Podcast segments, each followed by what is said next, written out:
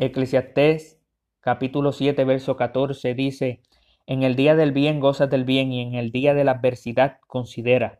Dios hizo tanto lo uno como lo otro, a fin de que el hombre nada halle después de él. En este verso Dios nos habla que tanto los días buenos y malos vienen de su voluntad soberana.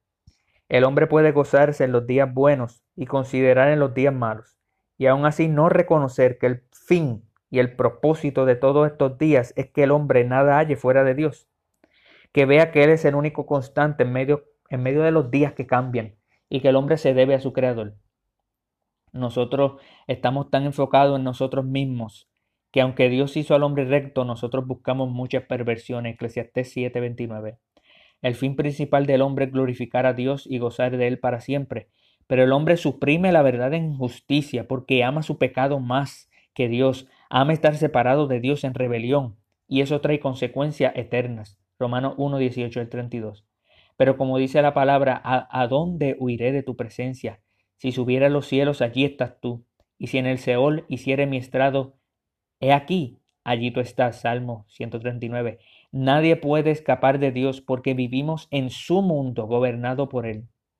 Y todos algún día compareceremos al tribunal de Cristo, según de Corintios 5:10. Porque está establecido que todos los hombres mueran una sola vez y luego el juicio. Hebreos 9:27. Así que nuestra única solución de seguir viviendo una vida en rebelión contra Dios y de ser librado de la ira venidera por nuestros pecados, la única solución es creer en Jesucristo, venir a Él en fe y arrepentimiento.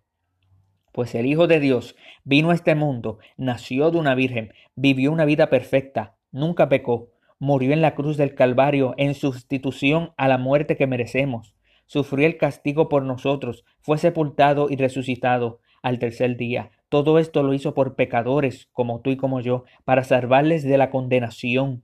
Y por causa de la obra de Cristo, Dios, habiendo pasado por alto los tiempos de esta ignorancia, ahora manda a todos los hombres en todo lugar que se arrepientan, por cuanto ha establecido un día en el cual juzgará el mundo con justicia por medio de un hombre, Jesucristo, a quien ha designado, habiendo presentado pruebas a todos los hombres al resucitarle de entre los muertos. Hechos 17, 30 al 31. Así que la orden está en pie, arrepiéntete de tus pecados, conviértete a Cristo, cree en Él solamente, acéptale como tu Salvador y recibirás el regalo inmerecido de la vida eterna. Luego busca una iglesia que predique el verdadero Evangelio y comienza a vivir y a congregarte y a vivir la vida cristiana hasta el fin de tu vida. Pues en el fin del mundo nos daremos cuenta que este verso fue una realidad. Dios hizo el día del bien y el día de la adversidad, a fin de que el hombre nada halle después de él. Amén.